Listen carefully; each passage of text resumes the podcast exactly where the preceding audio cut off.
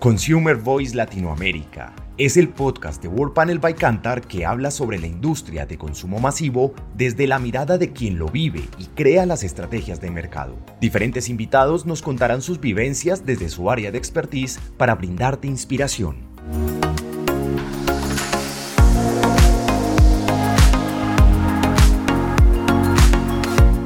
Bienvenidos a la primera edición del podcast para CARICAM durante el 2023 estaremos hablando sobre nuestros reportes de Consumer Insights, de Brand Footprint y tendremos también invitados especiales para hablar sobre tendencias, datos, insights, lo que ustedes están acostumbrados de nuestro lado para la industria de consumo masivo.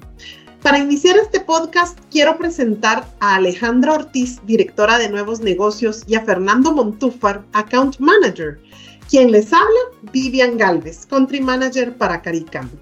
Gracias por la bienvenida Vivian y estamos muy felices de iniciar este podcast que de seguro dará grandes mensajes e insights a retailers y fabricantes sobre los hábitos de compra en los hogares. Así es, y gracias también a quienes hoy nos están escuchando en este podcast. Y para entrar en materia, pues queremos empezar a contarles que el 2022 lo sentíamos como el año de la normalización, eh, se esperaban reajustes en los hábitos de compra luego de la pandemia, pero bueno, no esperábamos y no contábamos con un jugador que ha vuelto a modificar las cosas a nivel global, la inflación. Y es que en definitiva la inflación fue la gran protagonista del 2022. Y para esta edición tendremos cinco puntos en la agenda cómo se comporta la canasta de consumo masivo en Centroamérica, los hábitos de compra, perfiles del shopper, canales y vamos a cerrar con algunas ideas que seguro inspirarán para tomar decisiones basadas en nuestros datos. Perfecto, Fer, así es. Pues iniciemos contando cómo la inflación ha generado reducciones en las compras, incluso si lo comparamos con el periodo prepandemia. De hecho, nosotros pues que hemos venido monitoreando cómo compra el consumidor en Centroamérica, eh, podemos decirles que eh, aún seguimos pues con compras arriba de los niveles de aquel famoso periodo que hoy llamamos prepandemia, ¿no? El tomar en cuenta el 2019 y hasta el primer trimestre del 2020. Hoy seguimos comprando y gastando más, sin embargo, muy influenciados precisamente por los temas de aumento de precios. Hicimos análisis para poder entender cómo se comporta cada uno de los países de Centroamérica, que sabemos que a ustedes les interesa siempre tener este detalle. Y pudimos encontrar tres grandes grupos para entender el consumo, cómo se está comportando. En el primer grupo tenemos países en donde todavía el gasto y el consumo está siendo más alto de los niveles prepandemias en un 15%, o sea, muy alto. Estos son El Salvador y Honduras. ¿Qué hay detrás de estos números? Pues es que vemos que son países en donde quizás todavía se sigue manteniendo mucho el consumo in-home o el consumo dentro del hogar y seguramente la racionalización del presupuesto se da más en fuera del hogar. Países pues también seguramente con presupuestos bastante retados para el consumidor. En el segundo grupo de países tenemos a Guatemala y a Nicaragua. Estos pues todavía siguen arriba, pero solamente un 5% por arriba de los niveles prepandemia. Guatemala y Nicaragua se comportan así. Y por el contrario, en el tercer grupo de países pues tenemos más bien a Costa Rica y a Panamá que están por debajo de los niveles prepandemia. Esto entonces ha cambiado significativamente, ¿no es así, Fer? Correcto, Vivian. Y es que en el 2022 el consumidor también empieza a salir más con tal de buscar opciones económicas de compra, buscar promociones y comparar incluso precios. Es importante mencionar también que aunque los hogares salen más a comprar o están haciendo más visitas a los canales, están comprando menos categorías en cada visita al canal y por lo tanto vemos carritos de compra menos llenos con tal de disminuir el ticket de compra. Así es. Y aunado a esto, también otra tendencia que vemos que cambia con esta pues racionalización del consumo es que los tamaños de compra los vemos modificándose. En pandemia hablamos mucho del boom de los tamaños grandes, pero hoy con un presupuesto mucho más restringido empiezan nuevamente a repuntar los tamaños pequeños todo lo que clasificamos como small, pues en las diferentes categorías que medimos, más de 100 categorías que medimos en Centroamérica de consumo masivo, hoy vemos que las categorías que se comercializan en tamaños pequeños o los envases pequeños son los que están repuntando. Lo vamos a hablar también más adelante cuando toquemos el tema de las misiones de compra. Y es que otra de las tendencias, Vivian, que estamos analizando y que estamos entendiendo es que, por supuesto, por la naturaleza de la situación inflacionaria en la que están viviendo los, los shoppers, las marcas económicas empiezan a jugar un papel protagónico. Pero también sabemos que en épocas de crisis no es de extrañarse que las marcas premium también empiezan a crecer. Por supuesto, si tenemos un bolsillo pues muy ajustado para consumir fuera del hogar, lo que nos ayuda a compensar esa indulgencia y esos gustitos que nos queremos dar en ciertas marcas y en ciertas categorías es traerlas adentro del hogar. Así que estamos viendo dos situaciones distintas que muchos de, los, de los que nos están escuchando pueden eh, apalancar estrategias para crecer a través de ellas. Entonces, marcas económicas creciendo, pero también marcas premium tienen oportunidades de seguir creciendo. Y vemos que este tipo de marcas, las premium, están creciendo en la frecuencia de compra. Sí, Ale, a mí me llama mucho la atención y no dejo de recalcar el punto que aunque mencionas que las marcas premium, digamos, están creciendo, es porque también de alguna manera, eh, si bien es cierto el consumidor busca mejores opciones para su bolsillo, no deja de darse algunos gustitos, como tú bien mencionas, como una forma de consentirse, ¿no? Ante el recorte, pues que puede estar haciendo fuera del hogar. Entonces, definitivamente esas oportunidades también, el hecho de que ante una canasta inflada y una búsqueda de economía por medio de marcas pues de precio más bajo, no deja de traer pues oportunidades en marcas pues de precios más altos y que de alguna manera pues es importante entender en este contexto que estamos viendo. Vamos a ver que también el shopper de los niveles socioeconómicos bajos en CARICAM pesan más que los altos y los medios. Esto pues definitivamente lo sabemos. Sin embargo, estos últimos, junto con las familias pequeñas y hogares de amas de casas jóvenes, han logrado aumentar el volumen de sus compras porque el consumo de la canasta pesa menos en el presupuesto de estos hogares. Es un dato pues bastante interesante para poder entender que tenemos que entender a los diferentes grupos en un contexto donde los aumentos de precios pues incrementan importante también darle una mirada al tema de, las, de los clusters de categorías y qué está pasando con el comportamiento de cada una de estas cestas o de estas canastas, cuáles crecen, se mantienen, disminuyen. Eh, eso nos da luces, ¿no? De lo que está siendo relevante realmente para el consumidor centroamericano. Y es que recordemos que estar cerca de entender las motivaciones y el comportamiento del consumidor, pues nos va a dar como industria mucho mejor material para hacer innovaciones, pues muy bien acertadas, digamos, al momento que estamos viviendo. Sin duda, hoy por hoy, la cesta de alimentos es una canasta prioritaria para la región y a pesar del incremento de precios, sigue siendo pues la cesta que está creciendo con, más aceleración. Eso sí, es que también sucede que en alimentos y bebidas, donde más vemos impactos, pues de los aumentos de precio. En general, prácticamente todas las cestas, cuando me refiero a todas las cestas, son lo que medimos en World Panel, que implica alimentos, bebidas, lácteos, home care y personal care en todos los casos, hoy seguimos pues arriba de los niveles prepandemia, pero significativamente, sobre todo, sobresale pues, la parte de alimentos, la parte de home care, que se quedó como un hábito, digamos, importante en los hogares centroamericanos.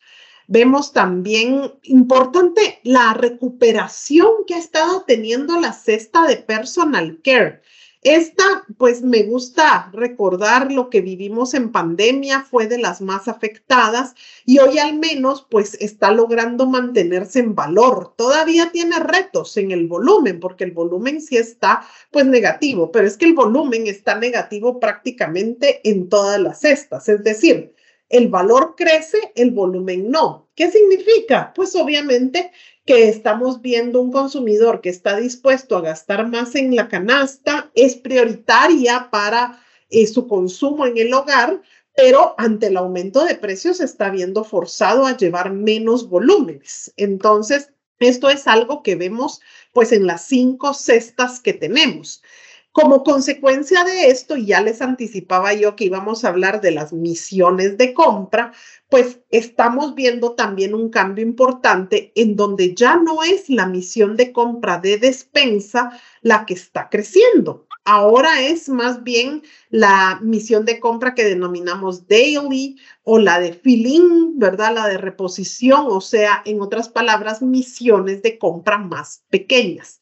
¿Qué quiere decir esto? Que son shopping missions en donde el shopper lleva menos categorías cada vez que compra y su ticket de gasto en promedio pues es menor comparado con lo que gastaban anteriormente. Entonces ya no estamos viendo los carritos tan llenos como los vimos, ¿no? En, en medio de la pandemia. Con todo este contexto, nos dimos a la tarea de analizar el comportamiento, pero de las categorías en un entorno inflacionario y encontramos un dato sumamente importante, que el 80% de las categorías no crecen en Centroamérica, lo que quiere decir que 20 categorías, 20% de las categorías sí están logrando crecer. Pero de las categorías que no están creciendo, vamos a ver que 90% presentan un menor consumo por hogar pero solo 35 de esas categorías que pierden están perdiendo hogares compradores. Por lo tanto, podemos concluir que ante los aumentos de los precios, los consumidores siguen sacrificando consumo, pero no necesariamente categorías. Muy interesante, Fer, todo eso que nos cuentas de categorías. ¿Y qué tal si nos pasamos a otro tema? Hay mucha tela que cortar en este capítulo que son los canales de compra. Uno de los puntos más relevantes es que identificamos una tendencia omnicanal. ¿A qué nos referimos con esta tendencia omnicanal? Que hay una mayor convivencia entre los canales de compra. Esto ha impulsado muchísimo la recuperación de la frecuencia que ya hemos venido conversando. Es el KPI que se viene incrementando, frecuencia de compra dentro de los hogares. Y pues esto les deja un reto también muy importante a los, a los, líderes de estas marcas de consumo masivo, porque el chopper entonces está utilizando varios canales para abastecerse, para realmente conseguir el mejor deal posible que le permita seguir consumiendo. ¿Por qué? Porque cuando les preguntamos nos dimos la tarea de ir a profundizar más en esta tendencia y entender por qué es que están realizando una mayor combinación de canales a la hora de hacer sus compras de consumo masivo. Y el Chopper nos responde que está buscando promociones y también está comparando precios para lograr, lograr justo este best deal que le permita continuar con sus niveles de consumo. Son dos acciones que justamente le ayudan a manejar mejor su presupuesto. Entonces, a través de promociones y esta comparación de precios. Pero como entonces anda comparando precios, lo que hace es aumentar esta, este repertorio y por tanto, pues el reto, está el reto está en que tenemos que estar en muchos canales también porque hay mayor posibilidad de que nos encuentren en todas estas visitas que están realizando. Dentro del canal moderno, los formatos más favorecidos son los hipermercados y los formatos de descuento. Y también importante hablar del canal tradicional, en total Centroamérica, si lo analizamos como un total región, no está creciendo el canal tradicional. Sin embargo, dentro del canal tradicional está el formato de mini super y ojo que este formato sí está creciendo. Y este es un formato que lidera muchísimo el tema de las frecuencias de compra. Es un formato que ofrece mucha cercanía. Recordemos, frecuencia de compra creciendo. Entonces también hay que revisar muy bien cómo están mis estrategias en este formato porque hay una tendencia clara del aumento de la frecuencia de compra y este tipo de formatos podría verse fortalecido.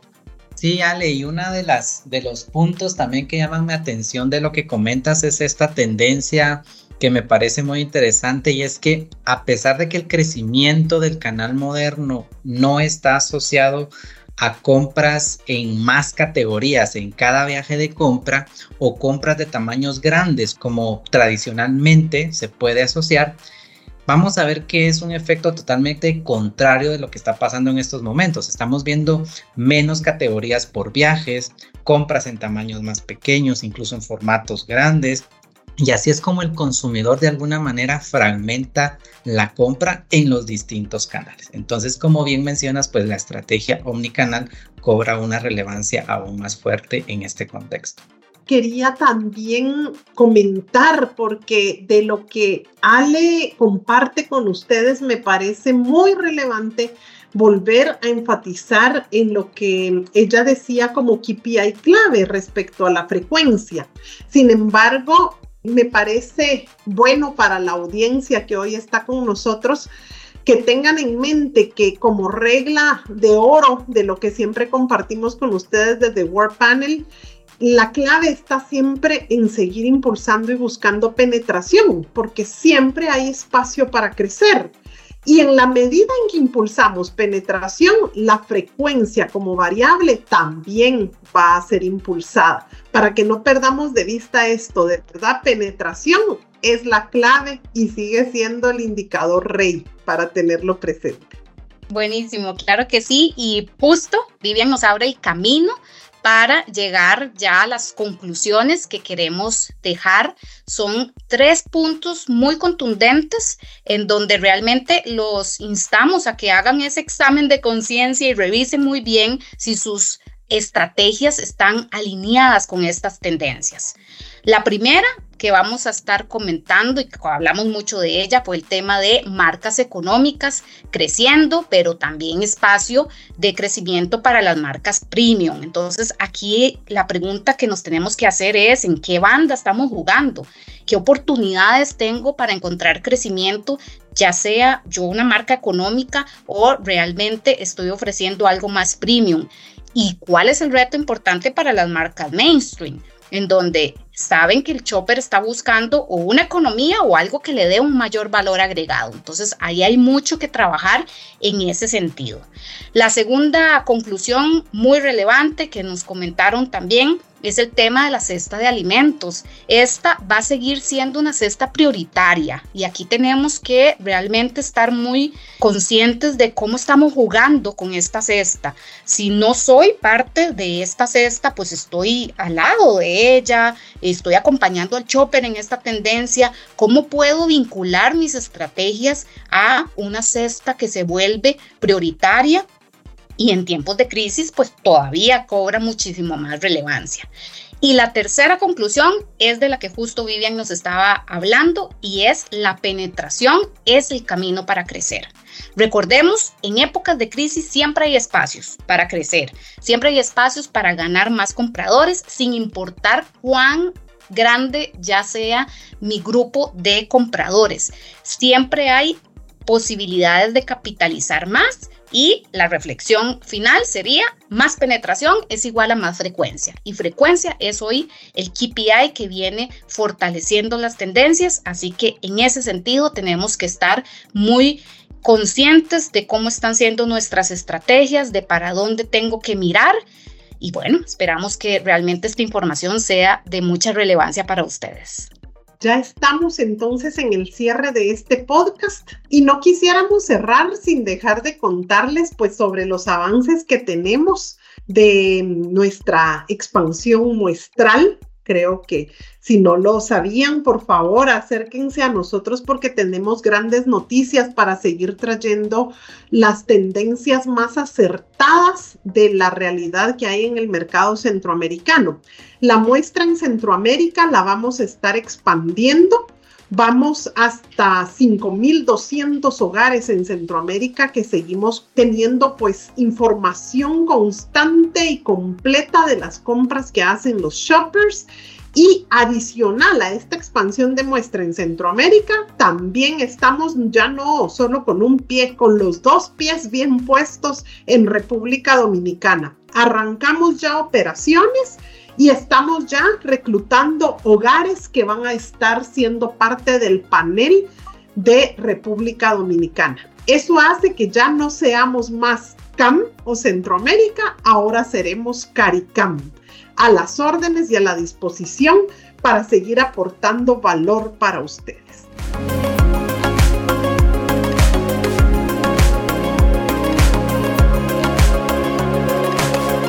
Gracias Vivian y Fernando por toda esta información y gracias también a quienes nos escuchan. Para obtener más información sobre Cantar División World Panel, ingresa a www.cantar.com slash latin-en el medio América. Déjanos tus datos para llevar nuestras presentaciones a tu empresa y nos escuchamos en una próxima ocasión. Gracias a todos y hasta la próxima.